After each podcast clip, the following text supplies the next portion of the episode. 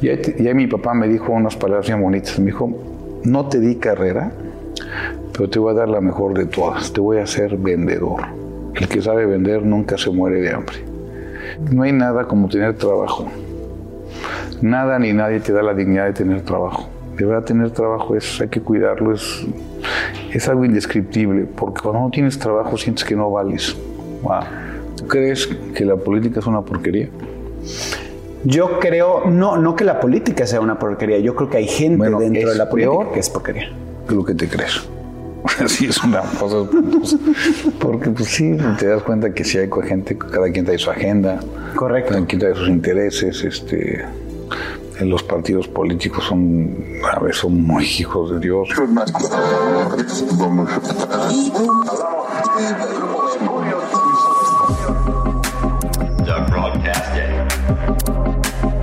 Mejor error con Dani. Bienvenidos al podcast. Una plática que desde hace muchos años, lo puedo decir así, tengo ganas porque he aprendido muchísimo de esta persona. Eh, guerrero incansable, el, el- el dueño del por qué sí, pero vamos a adentrar un poquito más en eso en unos, en unos momentos más. Eh, fue empresario, presidente municipal, eh, después se convirtió en senador y ahorita actualmente es el gobernador del estado de Querétaro. Es para mí un orgullo y una felicidad enorme dar la entrada al señor Mauricio Curi. ¡Mau, Mau! Mi Dani Merlo, ¿cómo estás, hermano, Querido eh? Mau. Miren, así, vuelta así, la foto. la verdad es que he tenido mucho tiempo ganas de platicar contigo porque nos conocemos desde hace mucho tiempo. Eh, tienes una historia espectacular, que, es de resiliencia, que es de, darle duro, de fregarte todos los días y de buscar las oportunidades. Hay, hay un dicho que dice que las oportunidades se buscan de 8 de la mañana a 8 de la noche todos los días. Y creo que eres el, el claro ejemplo de eso. Y tenerte en mi mejor error para mí es, es un orgullo. Muchas gracias por estar aquí. Al contrario, yo encantado de la vida y si alguien te reconoce a ti y a toda tu familia, soy yo por toda tu trayectoria, mi estimado Dani. Híjole, qué nervios, ¿no? No, los conocemos, ya sabemos Nos quiénes conoce- somos. ya, ya- ya no hay, ya no hay mucho que platicar, ¿verdad? Sí. Oye, a ver, Veracruz, Orizaba. Naces en Veracruz, Orizaba, y de ahí Yo, yo, yo- nací en Orizaba, soy el menor de cinco hermanos. Mi padre es hijo de libaneses, mi mamá hija, hija de español. Y llegué, soy el, el menor, nací en Orizaba en el 69, tengo 53 años. Y, y llegamos a Querétaro cuando yo tenía nueve años. Llevo Ok. 44 años ya viviendo en Querétaro. ¿por qué se fueron a Querétaro? Porque el negocio de mi papá estaba creciendo y mis hermanos ya entraban a la escuela, a la universidad y en, y en Orizaba no había. Ándale. Entonces mi mamá fue la que decidió y nos fuimos para Querétaro. Y después en, en- en Querétaro mi papá después se- le, fue medio mal en su negocio, después se fue a, a trabajar a México y nos fuimos en el 82 a México. Ok. Sin dejar Querétaro, íbamos y veníamos a Querétaro. En el 83 mi papá pone un restaurante de comida árabe. Yo no era buen estudiante. Yo- ¿No? era- era bastante- Pero aparte estudiaste Derecho. no, pues ya bien grande, ¿no? No, yo no era buen estudiante, mis papás nunca me, nunca me, yo no- nunca me pedían la boleta y si quería yo iba a la escuela, no quería, no. De hecho, mi papá, como buen libanés, decía que perdías los mejores años de tu vida estudiando. Ándale. Entonces, a los 14 años dejo mi estudio y me pongo a trabajar con, en el restaurante de mis papás. Ok. Y ahí y era yo bastante bueno, yo muy buen mesero, era yo buen garrotero, era yo bueno este, ahí para el tema de... Pues me- manejaba yo bastante el negocio, estaba yo bien chavillo, lo manejaba mucho. Y un día, un 19 de septiembre, tenía yo 16 años, del 85, yo abrí el restaurante a las 7 y cacho, y el restaurante estaba dos metros bajo tierra Ay, caray. se cayó con el temblor, nos regresamos ya a de forma definitiva, y ahí, y ahí mi papá me dijo unas palabras bien bonitas, me dijo, no te di carrera, pero te voy a dar la mejor de todas, te voy a hacer vendedor. El que sabe vender nunca se muere de hambre. Y me puse en un Renault 12 Routier modelo 77, color indefinido, con aire, con, con aire achiflonado, con mi viejo, acá, por todo el Bajío, por parte del sureste, a vender. Vendíamos ropa, nos iba bastante bien. Ok. Nos iba y empezamos a vender. Y después, eh, mi, mi papá, yo ya tenía 17 años, y el papá me manda a buscar más muestrarios. En, en la ropa hay algo que se llama primavera, verano, después otoño, invierno. Entonces, en, en noviembre estás presentando, o presentado, no sé cómo sea ahorita, lo que era primavera, verano. Entonces mi papá me manda a una eximoda, que es con mis patrones. Antonio Chacra, que fue mi, de mis primeros. Él me dijo, oye, este, busca más muestrarios para vender más. Y el que, un señor que me trató muy feo cuando fui a piso, me trató horrible, Ok. me aventó una solicitud de empleo, una cosa muy fea. Y entonces dije, no, yo soy hijo de Yamil Curi Barquet y yo no le voy a recibir que alguien me trate así. Entonces me bajo chillando con mi otro patrón, ah, que me trató re mal aquel. Y me dice, y luego, no, pues yo dije, si en un año no tengo un negocio propio, me voy a Estados Unidos a aprender inglés. Y él, yo era muy buen vendedor y me dijo, no, me ofreció al mes, mes y medio, me ofreció, fíjate, 40% de la empresa, un coche, un Sakura precioso de aquella época y un, y un sueldo. Entonces a los 18, 19 años me fui a, a México a trabajar con él. Mira. Ahora, ¿la empresa valía algo? Parece 40% sí valía algo. Empezamos, bueno, a, hacer- 40% empezamos a nada. fabricar, eh, empezábamos, empezamos a fabricar, tú no te acuerdas, pero una marca que se llama Halston, no sé si la recuerdas. No. Era para pants, conjuntos deportivos, pants con Halston. Ok. Y me fui a México a vivir. No, sí, sí, la, sí, la empresa. Y después me regresé a Querétaro. Dijo, a ver si no se enojan, pero ¿sabes por qué me regresé? ¿No? Porque estaba yo bien enamorado. Ah, ¿pero por qué se van a enojar? Pues sí, pues, pues, bueno, pues, me regreso, estaba, Corte, bien ay, enamorado, sí. estaba yo bien enamorado, me regreso y regresando que me dejan. Ándale. Pues ya se enteró que soy gobernador, a ver qué carajo me No, y yo me puse un negocio familiar. ¿Has puesto negocios familiares? ¿Tú has tenido? Sí, claro. Pues el bienes raíces lo hice con mi suegro. Son horribles los negocios familiares. Tengo, tengo otra opinión. La verdad es que No, siempre... mí yo, yo no estoy de acuerdo con los negocios familiares porque los problemas, los negocios de la casa los llevas al negocio, Sí. el negocio a la casa, lucha de poder. Y todos nos quedamos. Yo después ya me casé con la que soy mi esposa y con Car. Y en el 94 me caso y en el 94 cerramos el negocio porque quebramos. Y, y ¿Por qué, se, ¿Por qué quebró el negocio? porque no, mira, hubo una crisis muy fuerte en el 94. Claro. Pero no nada más fue la crisis, también no supimos manejarnos. Éramos muy buenos vendedores, nos faltaba administrarnos, mucho pleito entre los hermanos, independientemente que también la crisis fue muy fuerte. Y, este, y no supimos manejar el negocio, es la realidad. Y los bancos nos prestaban mucha lana, porque en aquel tiempo había una gran cantidad de crédito, y no supimos manejar los créditos Ok. una época horrible, puesto mis papás. Y de ahí, pues cada quien nos pusimos a buscarle, pero ponte a buscar chamba a los recién casados sin, sin secundaria. Cuando antes sí era como muy... Una carrera te garantizaba un futuro, ¿no? Entre paréntesis. Yo creo, que, yo creo que ahorita más que nunca. ¿Tú crees? Sí, no, ahorita mis hijos lo tienen que hacer a fuerza. No, no, y- y- ¿Cómo, cómo le exiges a tus hijos que hagan algo que tú no hiciste? No, es que por eso después lo hice. Ok. O sea, hazte cuando yo dejo mis estudios, me pongo, cuando me, cuando me va mal y me pongo a buscar trabajo, Car se pone, Car, mi esposa, se pone a vender Mary Kay. Ok. Y yo puse todos los negocios que te puedas imaginar, autolavados, taquerías, todo.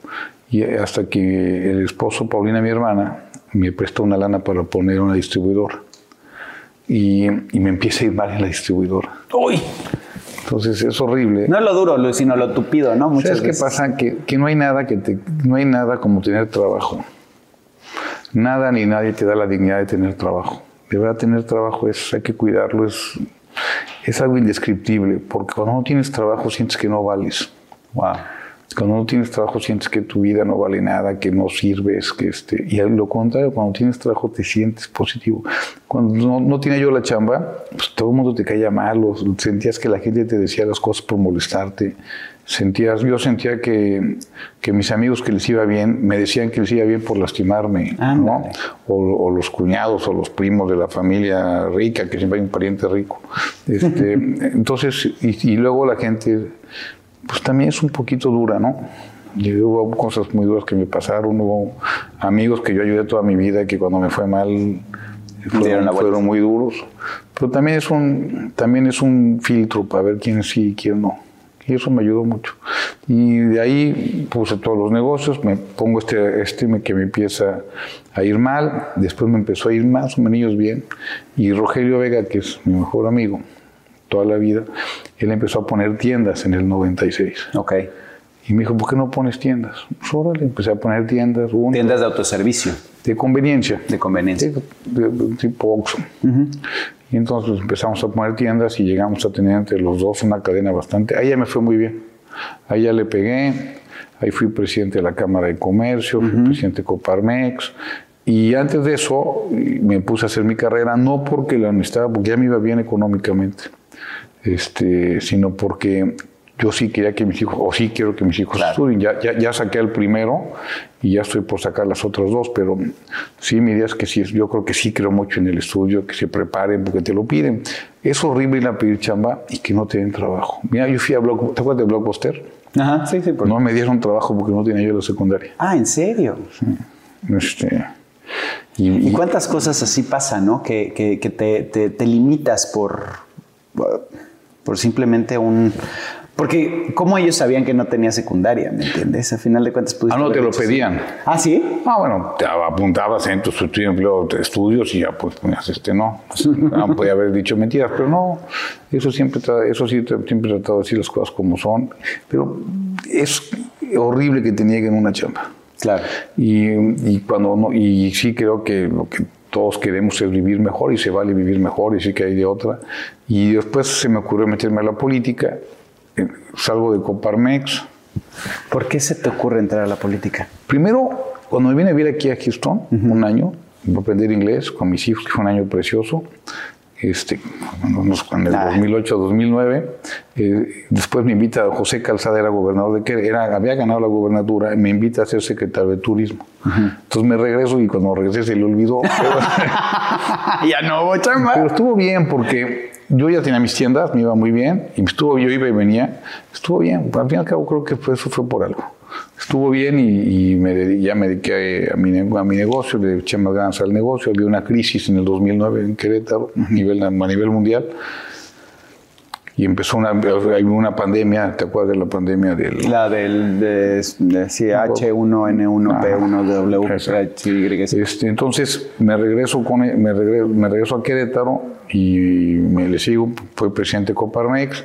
Después de ahí me invitan a ser candidato en el 2015 del PAN para corregidora, sin ser panista, porque yo no pertenezco a ningún partido. Y dije, pues va, y salí re buen candidato. Ok. Y me fue muy bien, hicimos un buen papel en corregidora. Después me invitan a ser candidato al Senado por Querétaro. ¿Cuál crees que es la fórmula para ser un buen candidato? O sea, ¿por qué, qué, qué tenías tú que la gente quería y necesitaba? Pues mira, mi trayectoria como empresario me ayudó mucho, ser ciudadano. Y la otra es pues, que le caigas bien a la gente. O sea, eso es importante. Que, que- que hables sincero, ¿no? Creo que eso también. No, creo es que eso mira, muchos, muchos. Mamá es lo Mira, más sincero que hay. Porque seas auténtico, pero muchos hacen ser como son auténticos y no son y, y te engañan. Pero sí creo que sí, de verdad que sí hay que caerle, o sea, que le cae, es como una vez, la, somos vendedores, tú y yo Claro. somos, somos vendedores y caerle bien a la gente, pues tener, y después dar resultados. Totalmente. O sea, ya que, ya que te pusieron, pues dar resultados. Ya que yo la donde he estado, he estado, he estado dando resultados. Después fui senador y lo que nunca me imaginé es ser coordinador de la bancada del PAN.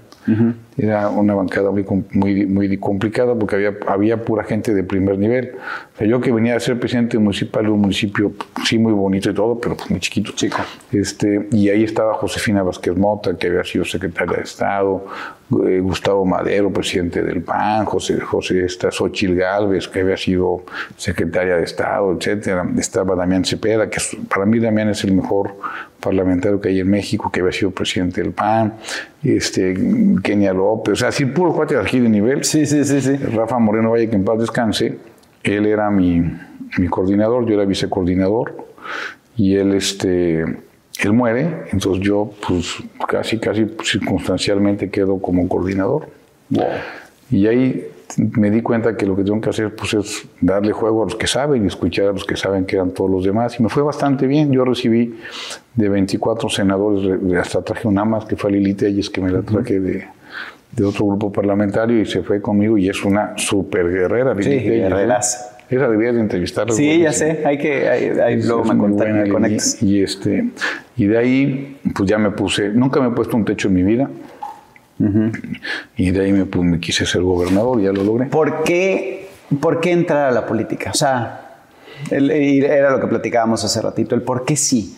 Cuando todo mundo te pone las, las trabas, incluso estamos hechos, el, el ser humano está, está hecho por condicionamiento, por protección, por sobrevivir al no, a lo negativo, al, al- ver las cosas que, que- pueden ser peligrosas en, en- en- en un momento en tu vida y entonces por eso estamos cableados de esa forma. Pero, pero tú no lo tienes eso. Tú tienes el por qué sí, todo el tiempo estás persiguiendo el por qué sí.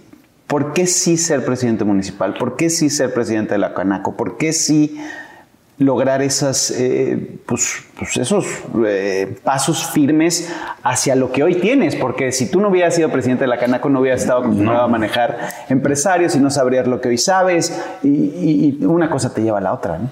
Car me preguntaba, me preguntaba que qué necesidad teníamos de meternos, que ya que nos iba bien, ¿para qué me metía a la política? Si no teníamos necesidad. Y dije, pues precisamente por lo mismo, ya hay que meternos no por necesidad, sino por una obligación de querer hacer las cosas un poquito diferente. Y, y sí te das cuenta que, que hay formas de hacer política. Yo lo veo como una empresa. A mí luego me, me critican mucho porque veo al gobierno como una empresa. Pues que el gobierno es una empresa. Claro. Eh, y, y la única forma de bajar la pobreza es la empresa. Y el mejor programa social para bajar la pobreza es el empleo. Y una, ¿y ¿por qué digo que una empresa es el gobierno? Porque hay cuentas por cobrar, igual que una empresa, hay cuentas por pagar, igual que una empresa, da servicios, igual que una empresa, maneja relaciones, eh, relaciones humanas, eh, humanas como una empresa, es decir, eh, todo el tema para tener trabajo, darle trabajo a la gente. Es decir, es una empresa que hay que manejarla como un reloj. La diferencia es que una empresa busca lana y aquí lo que busca es dar un servicio. Este, recursos humanos, se me estaba yendo. La verdad es que sí creo que es, lo que es una empresa, hay que manejarla como una empresa y hay que dar resultados como una empresa. Yo, yo tengo muy claro lo que tengo que hacer en Querétaro. Tengo que primero número manejar la seguridad, es lo más importante. Una seguridad no solamente física y patrimonial, sino una seguridad laboral. Querétaro lleva muchos años sin ninguna huelga, por ejemplo. En Querétaro manejar la- las instituciones que sí haya un respeto a la ley, que es lo que nos falta mucho en México. El tema del crecimiento económico. Querétaro, el 65% de, lo- de los empleos son formales. Es un chorro, a diferencia de los demás estados. Quizá aquí para Estados Unidos no, pero es un chorro. Por ejemplo, en, en Oaxaca el ochenta y tantos por ciento es informal. Sí, eso no paga impuestos y eso... No, y la ¿cómo, gente- ¿Cómo lo cuidas, no? ¿Cómo cuidas a la gente? Al empleado, mira, tú quieres bajar la pobreza, si tienes un empleo formal, tienes derecho a la seguridad social, seguro social. Tienes derecho a la vivienda y a un sueldo digno. Y es lo que te da la diferencia para tener un sueldo, un estar en la, en la informalidad. Y sí, pues sí pagas impuestos, pero esos los tienen que regresar luego, luego pues, con servicios. Claro. Eh, este, sí, hemos tomado decisiones complicadas. Ha sido un año también bien complicado. pues, lo que me pasó del estadio fue muy complicado. Estuvo horrible eso. Lo que te platiqué de la chiquilla hasta que, que lo que, que, que asesinaron, y cosas de esas que pasan muy fuertes, pero pues esto es lo que pasa en Querétaro y que a mí me, me contrataron para mejorar y para atender y resolver problemas, no para quejarme. ¿Cuáles, ¿Cuáles son los retos más importantes que hoy ves? Porque no nada más es atender a la gente, ¿no? Es, es porque tienes que tener tu forma de pensar y tienes que tener tu visión y tienes que tener tus metas muy claras, pero también tienes alrededor mucha gente que hace que esa, que esa visión se vea y creo que muchas veces son los que te meten el pie. ¿no? Muchos los que no apoyan esa, esa visión y entonces ahí se viene la guerra, si bien no de poderes, de, de puta, vamos para... ¿tú, tú, tú crees que la política es una porquería? Yo creo, no, no que la política sea una porquería, yo creo que hay gente dentro de la política que es porquería. Que lo que te crees. Así es una cosa. porque pues sí, te das cuenta que si hay gente, cada quien trae su agenda. Correcto. Cada quien trae sus intereses, este los partidos políticos son, a veces son muy hijos de Dios, los mismos de tu propio partido, o sea, sí, sí, sí. ¿Y cómo, cómo te enfrentas a eso? O sea, ¿cómo, ¿cómo despiertas todos los días a las 5 de la mañana? Porque sé que te despiertas a las 5 de la mañana todos los días y dices, órale, venga, ahí viene. Porque también tiene cosas muy bonitas, porque también lo peor y lo mejor está en la política. Lo peor de la gente me lo he encontrado en la política y lo mejor de la gente me lo he encontrado en la política. Cuando ves gente que sí se rifa, hay gente muy buena. Por ejemplo, la policía de Querétaro, te juro que es buena. Se rifan y están bien, están bien con toda la voluntad para defender a Querétaro ante un entorno nacional que está para corregir, ¿no? El país está ensangrentado y Querétaro no, hasta el día de hoy. Entonces hay que trabajarlo todos los días. Eh, eh, y era lo que platicábamos hace ratito, ¿no? Estás, estás en un núcleo que, que, que se mantiene en, en, paz y que se mantiene tranquilo cuando todo alrededor está hecho, hecho un caos. Y, y creo que eso viene de, de, pues de, un camino que se hizo desde hace ya varios años. Sí, no es nuevo. No es nuevo, ¿no? Es, es, es algo que, que, tú estás continuando, por supuesto. Eh, dentro de toda, y, y, no nada más a nivel político, porque no, no, no, lo quiero enfocar simplemente a la política, sino también a la cuestión personal, vienen los errores. Y vienen muchos errores. Y tú has salido a dar la cara tanto eh, públicamente como eh, personalmente, con el caso corregidora, ¿no? Que dijiste, sorry, sí, perdón, hubo un error y, y, asumo y aquí estoy y vamos a mejorar las cosas y, y, eso no se da porque la gente no le gusta reconocer los errores. La gente piensa que un error te hace débil y yo pienso todo lo contrario, por eso es mi mejor error, te, te engrandece y te, y te da empatía y te hace que la gente diga, ay, pues se equivoca igual que yo. Y cómo, obviamente a diferentes niveles, pero cómo, cómo, cómo aprender de esos errores y cómo darles la vuelta para capitalizarlos y hacerlos, pues hoy. A ver, tú y yo somos vendedores. Sí. Cada vez que iba yo a ver a un cliente y el cliente me decía que no, pues estás llegando al cliente que te va a decir que sí. Así, pues cada vez, esto es de persistencia. Y pues la, la, gente que es perfecta no existe. Y, y, y, si tú crees que los políticos son perfectos, pues somos. Yo en lo personal soy un pecador bastante, bastante promedio. Y lo que yo sí creo es que eh, cuando vas a ver a un cliente, pues te va a decir que no, hasta que llega el que te va a decir que sí. Yo creo que las cosas, mi mamá decía, hay que agarrar al toro por los cuernos. Y cuando pases, pues con los cuernos y sacar adelante y saber escuchar. Fíjate, hace poquito fui a una, me encantó lo que vi hace poquito, fui a una, a la toma de, de, de, de otro periodo que le dieron el rector de la Universidad Anáhuac, y uno de los que, que de sus amigos habló con él y dijo, siempre aprende a escuchar, que nunca se te olvide escuchar. Mm. Y ponían como ejemplo el, el, el, accidente aéreo más fuerte que hubo es un, en las Islas Canarias, en España. Un avión, un avión que estaba en, en, tierra, llegó otro avión y se le fue encima. Y murieron creo que 583 personas. Wow. El que venía arriba, según lo que platicaba este cuate, era el director de, de capacitación de todos los pilotos de KLM, un señor de 50 años que tenía a su, a su cargo 3.000, 4.000 pilotos, gente que él, que él capacitaba, y, y, se escucha como el de al lado dice, oiga, hay que tener cuidado, hay que volver a subir. Y este no quiso escuchar y no le hizo caso, mm. creyó que sabía más que nadie. Los demás dijeron, pues dijo este que no, y bajó y, y, mató a 582 personas y perdió la vida él. Entonces yo sí creo que hay que saber siempre escuchar. Mi papá decía, si estás en la mesa y eres el más inteligente de la mesa, estás en la mesa equivocada. Wow. Entonces tienes que tener gente. Yo tengo esa fortuna de tener gente mucho más inteligente que yo siempre conmigo, tener amigos más inteligentes que me ayudan a estar mejor y escucharlos. O sea, saber escuchar, poner a la gente que tienes que poner y saber que la puedes regar y trabajar todos los días. Yo lo que le digo a los que a, mi gabinete, por ejemplo, cada día no es un día más, es un día menos para Uf, los retos que Ese tenemos. es mi dicho, 100%. Y ya, darle y chambearle, y el único que tiene cinco años contratado soy yo, los demás se la juegan todos los días. Y, y creo que eh, Querétaro va en un buen, va, tiene rumbo. No quiere decir que no va a haber este, sus momentos complicados. Mi hijo Mauricio, que conoces bien, me regaló el libro del Principito y, y me, y me puso una de las de, la- de las, Frases. de las frases que pone el Principito, eh, decía, si vas en línea recta, nunca llegarás muy lejos. Entonces, porque sí, la vida es así, es sube, Subes, luego baja. Y eso sí es cierto. Y sí, mira, todos la regamos. Las, o sea, las vidas, tú, que aquí parece que tiene una vida, que la tiene una vida hermosa, pero pues yo sé también lo que te costó llegar donde estás y estar lo que tienes. Y yo creo que también platicabas y, este, pues de cómo una cosa es lo que vemos en redes sociales y otra cosa es la realidad. ¿no? Correcto. Y los demonios que tenemos generalmente internos. ¿Cuál, cuál es un error ahorita que digas, puta, ese error me lo hubiera brincado, pero qué bueno que pasó y por eso estoy aquí? Mira, si yo regresara el tiempo, yo ningún error es, es- es en vano. Claro. Pero si yo regresara el tiempo, algo que yo cambiaría, habría muchas cosas, pero algo que cambiaría sería nunca haber dejado de estudiar. Ok. Con todo y que mis papás les valía gorro si estudiaba o no, pero sí creo que pierdes no nada más la época de, de estudios y lo que te da de aprender, sino también lo que, lo que pierdes de la novia, de jugar fútbol, de los amigos. de to- Sí, todo lo que O sea, cuando hablo con mis amigos y me hablan de la prepa y que estuvo padrísima, y Sí, eso, sí. y digo, "Uy, ¿yo qué? Es- eso, esa parte sí me duele. Ok. O sea, digamos, yo pudiera regresar el tiempo, esa parte yo sí lo... sí lo- Ahora no sería lo que hoy eres, me puedo imaginar. ¿No? Porque te hubiera llevado por Pero, otro camino pues, posiblemente. Otro camino, pero a lo mejor mejor no. No lo sé. ¿Tú crees?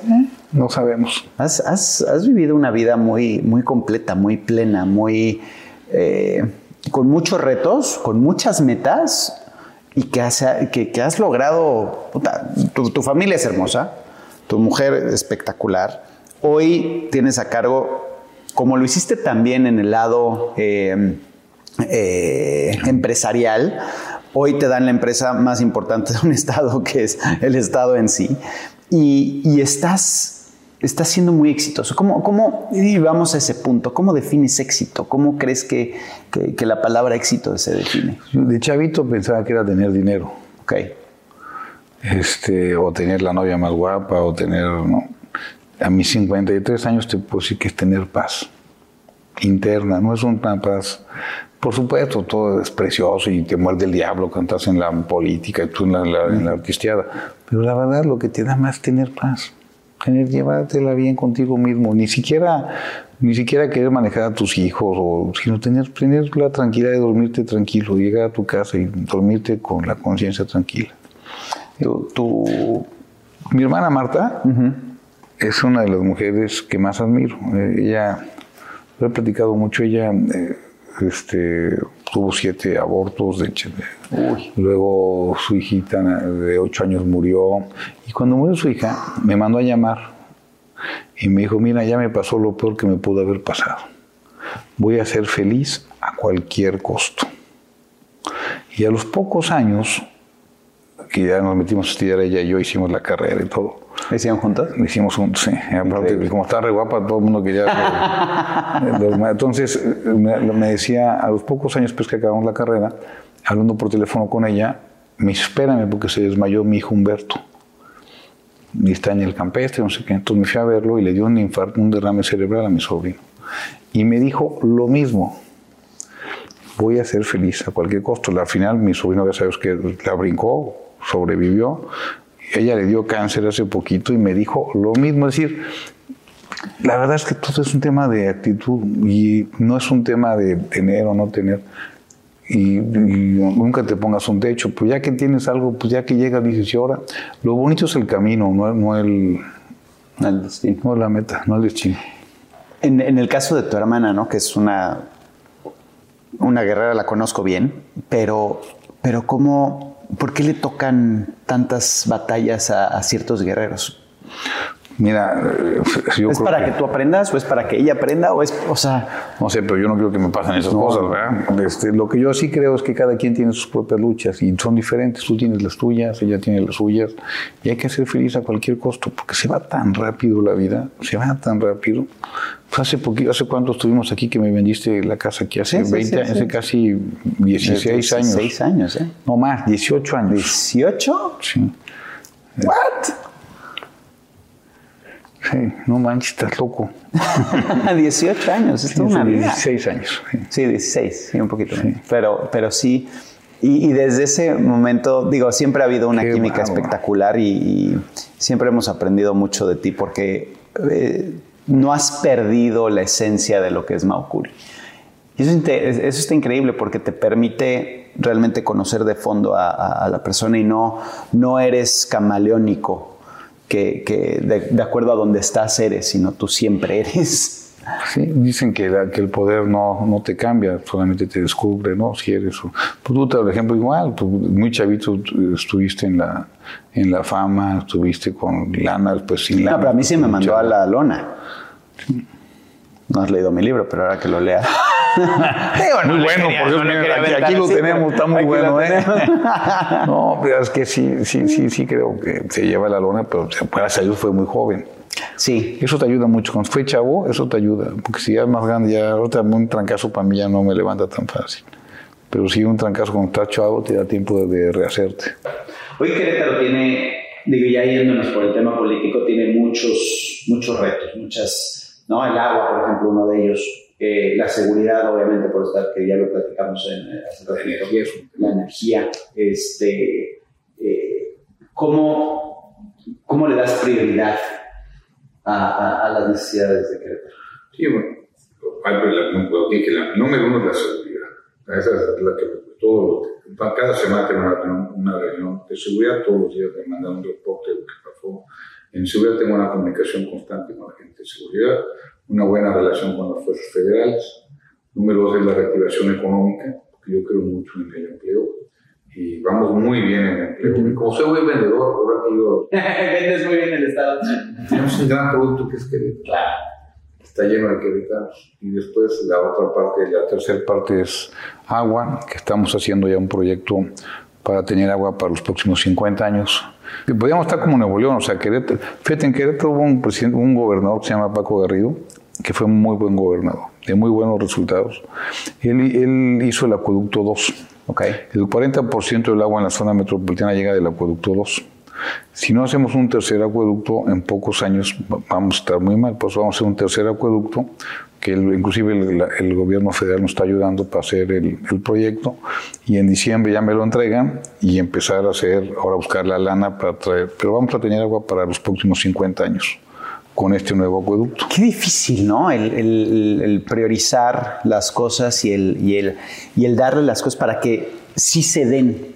Porque mucho puede quedar en el tintero, ¿no? Mucho puede ser, ay, sí, el proyecto, y mira, y está. Y lo más fácil es eso. O sea, para mí lo más fácil sería patear el balón. Claro. Tú no te acuerdas, pero yo de chavillo ibas al cine y te metías corriendo y decías, el de atrás paga, el de atrás paga, el de atrás paga. Y hasta que ya llegaron los de atrás tenían que pagar. Pues ya llegamos los de atrás. Claro. Entonces el agua, la energía, el problema de energía, es más, es más, priori- es más prioridad para mí la energía en este momento para Querétaro que el agua. Ok. Porque tenemos muchos años sin, de rezago de energía en Querétaro y por eso hicimos la Agencia Estatal de Energía, esa la hice yo para poderla traer. Otro es la mejora regulatoria, porque sea muy fácil hacer negocio en Querétaro. Ah. Estamos en una mejora regulatoria muy grande. Estaba leyendo eso, sí. Este, y el tema, el tema los de, trámites, de- ¿no? No burocratizar, burocratizar tanto los trámites, sino hacerlos más... que sea muy fácil. La única forma de poder combatir la informalidad es ser más fácil ser formal.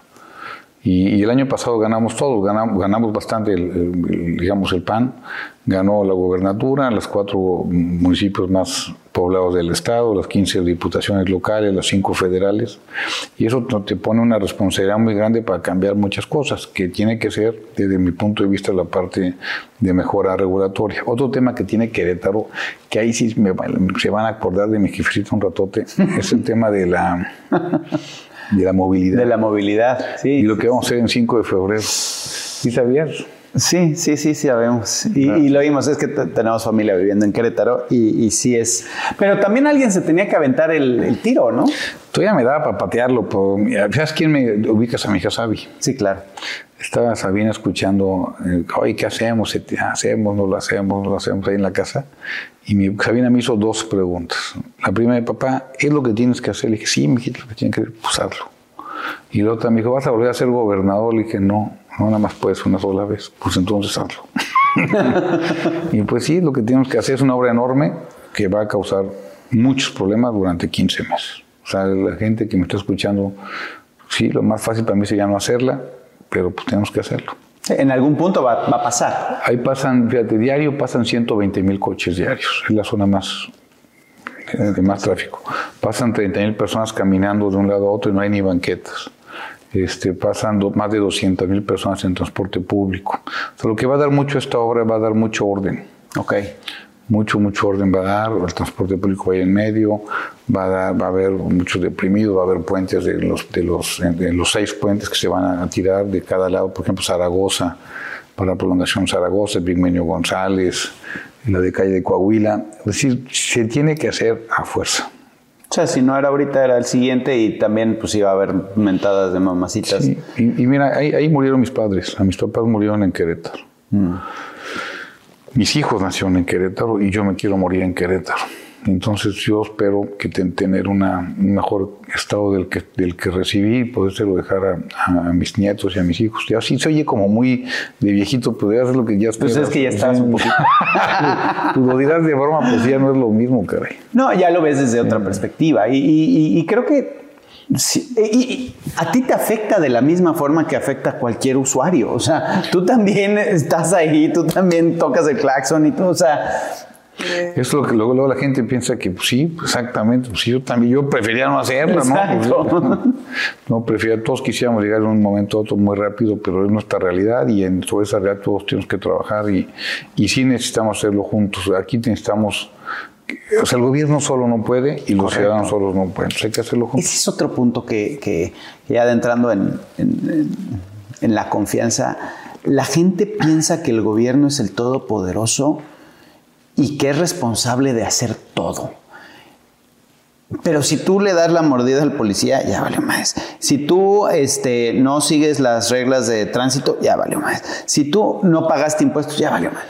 Entonces, pero quieres responsabilizar al gobierno, quieres responsabilizar a... porque no quieres hacerte, valga la redundancia, responsable de tus propios actos. Yo, yo les hago una pregunta muy rápida a todo, bueno, a- a- cuando voy con, con los queretanos, digo, oye, a ver, aquí ocupamos participación ciudadana. Sí, claro que entrar. Le dije, bueno, la primera participación es, ¿conoces a tu diputado local?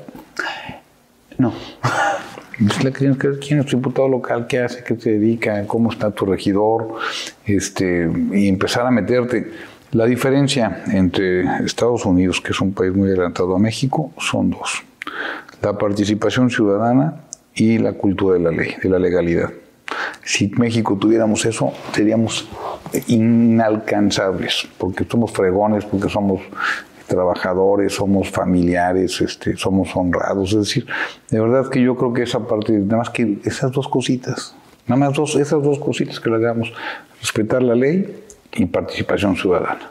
La educación, ¿dónde la tienes? ¿En qué, en qué nivel? No, es que, bueno, esa es la parte otra que es la parte más, eso es importantísimo, pero ahí le viene el tema de, de si, si nuestro país o nuestros estados no le apuestan a la educación, al desarrollo tecnológico, a la innovación, a todo eso, lo que estamos haciendo es condenar a nuestros hijos a la explotación.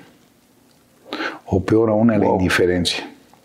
Pues hay que apostarle a la innovación. Por eso me da mucho coraje ahora que le quitaron mucha lana a, a todos los centros de investigación. Creo que es un error gravísimo.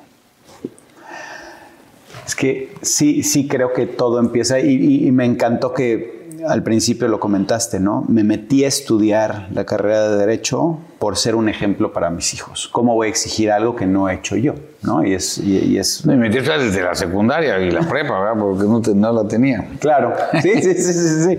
Pero a lo que voy es, cuando, cuando hablamos de educación, y creo que em- empieza desde el núcleo, que es la familia, que es las bases, los valores, ¿cuáles son los valores para, para ti, para que la gente realmente quiera salir adelante? Porque creo que es, es algo mental, ¿no? El, el- ser, no lo quiero decir, este, no lo quiero decir de una manera negativa, pero el ser conformista creo que es algo que nos...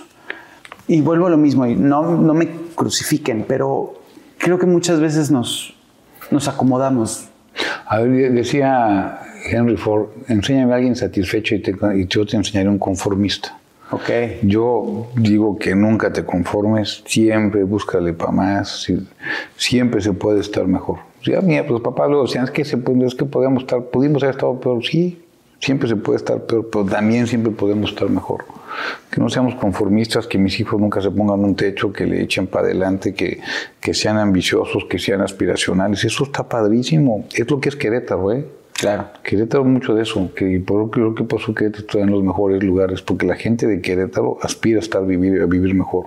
Y lo que tú dices es cierto, la familia debe ser la fábrica de sueños. Y nosotros tenemos que buscar la forma de cómo vivir nuestro sueño, no pasárnosla soñando toda nuestra vida. Anda, de verdad, yo ese, eso. apúntenlo, eh, está buenísimo, ese lo necesitamos. Sí, de verdad, pues que nada más hay una vida, pues pásatela bien, disfrútala, ponte metas altas y pásatela a gusto. Los valores, No hagas nada que no te guste que te hicieran a ti. esa es la ley de oro, ¿no? Esa, esa me encanta y, y la repito continu- continuamente porque creo que si todos la seguimos, Pues, pero también otra, también luego, luego todos la regamos. Y luego cuando te la regas, pues tú te la pasas con un látigo pegándote todo el tiempo, porque la, no, ya, dale vuelta, ya, a la que sigue. claro, Este, luego cuando, te la, cuando la riegas vas... Y luego, por ejemplo, los que corren, o los que nos ponemos a ver, un día que la voluntad, porque la voluntad, eso que decían que la voluntad es la fuerza más grande del, del universo, no es cierto. La voluntad se acaba. claro.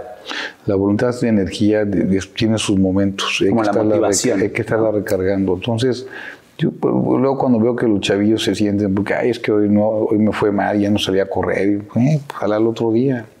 Eh, O sea, siento que esa parte es en un mundo muy complicado que cada vez se espera la perfección y lo ves en redes sociales, como que todo el mundo quiere una vida perfecta. Pues no, eso no existe. Claro.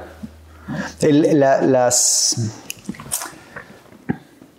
los valores básicos para una buena sociedad, ¿cómo los definirías? Yo creo que generosidad. En este momento lo que se ocupa es generosidad y muchísima tolerancia. Muchísima Tolerancia, tolerancia, sí. Nosotros, no- nosotros en Querétaro vimos, nos pasaron tres cosas que nos movió mucho en Querétaro.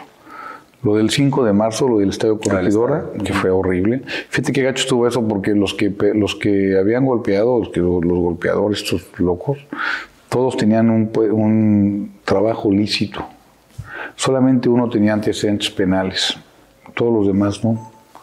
Muchos eran padres de familia, y entonces dices, pues, ¿qué, qué les pasó a estos cuates? Y luego pasó eso, luego pasó lo de la niña Victoria, lo que te comenté que fue horrible, del desgraciado que secuestra, viola y mata a una chiquita. Y después vino lo de un niño, que, era, que, es, que es un niño indígena, que fue bulleado por sus amiguitos y lo quemaron. Este, lo que- entonces dijimos en que algo está pasando.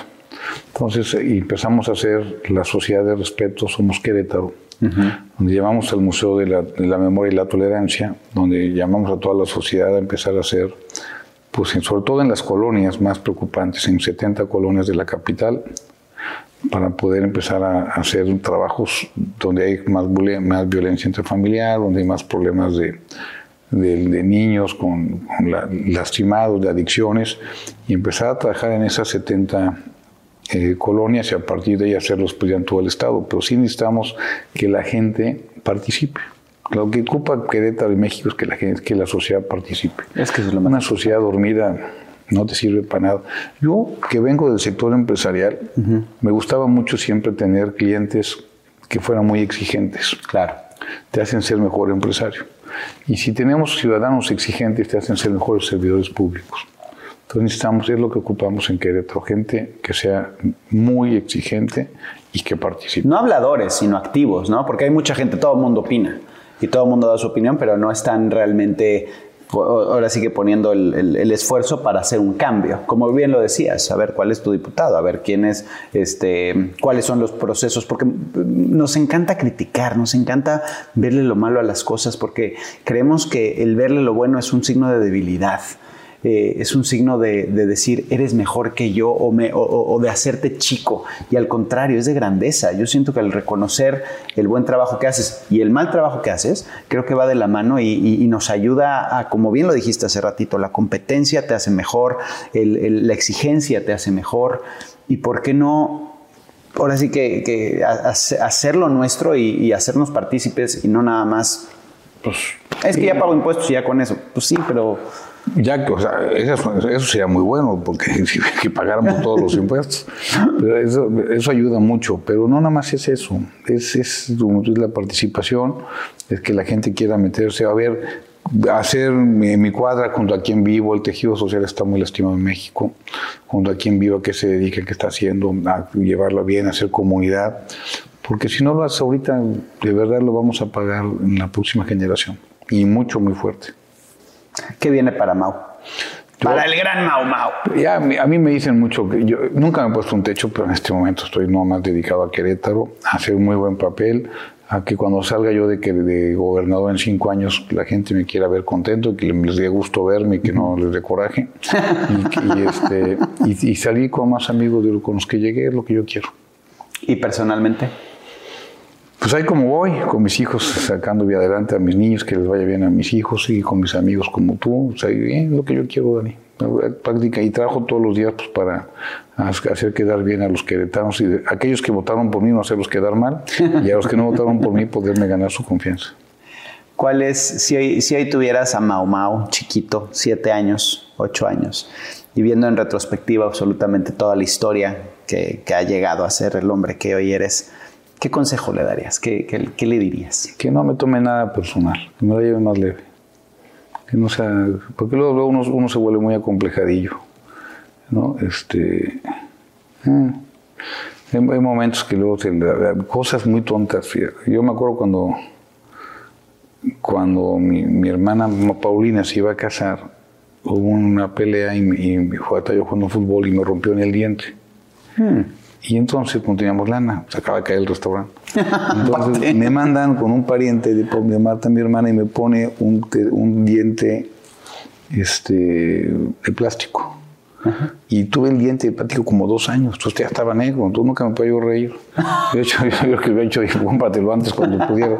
Porque, pues, cuando, cuando no tienes lana y no tienes trabajo, es bien complicado este, es- te sientes muy mal. Entonces me acuerdo, me acuerdo- yo como que, le, como que le recordaría esa época a mi chavita, te va a pasar esto, nada más no te me sientas. Tranquilo, no pasa nada, todo pasa. Tanto lo bueno como lo malo, ¿no? sí.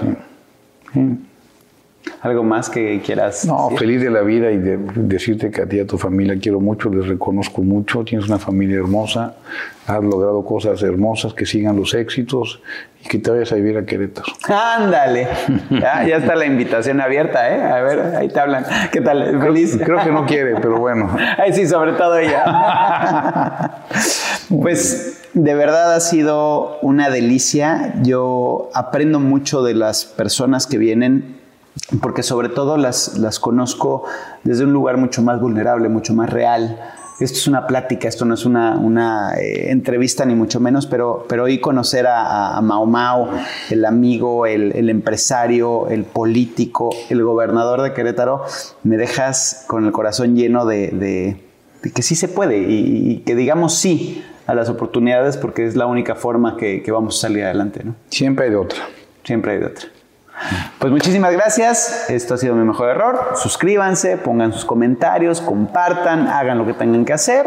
Nos vemos a la próxima. Besos, abrazos y se acabó. No te pierdas el siguiente podcast. Esto se acabó. It is Ryan here, and I have a question for you. What do you do when you win? Like, are you a fist pumper? A woohooer, a hand clapper, a high fiver. I kind of like the high five, but if you want to hone in on those winning moves, check out Chumba Casino. At chumbacasino.com, choose from hundreds of social casino style games for your chance to redeem serious cash prizes. There are new game releases weekly, plus free daily bonuses. So don't wait. Start having the most fun ever at chumbacasino.com. No purchase necessary. Group. Void were prohibited by law. See terms and conditions. 18 plus.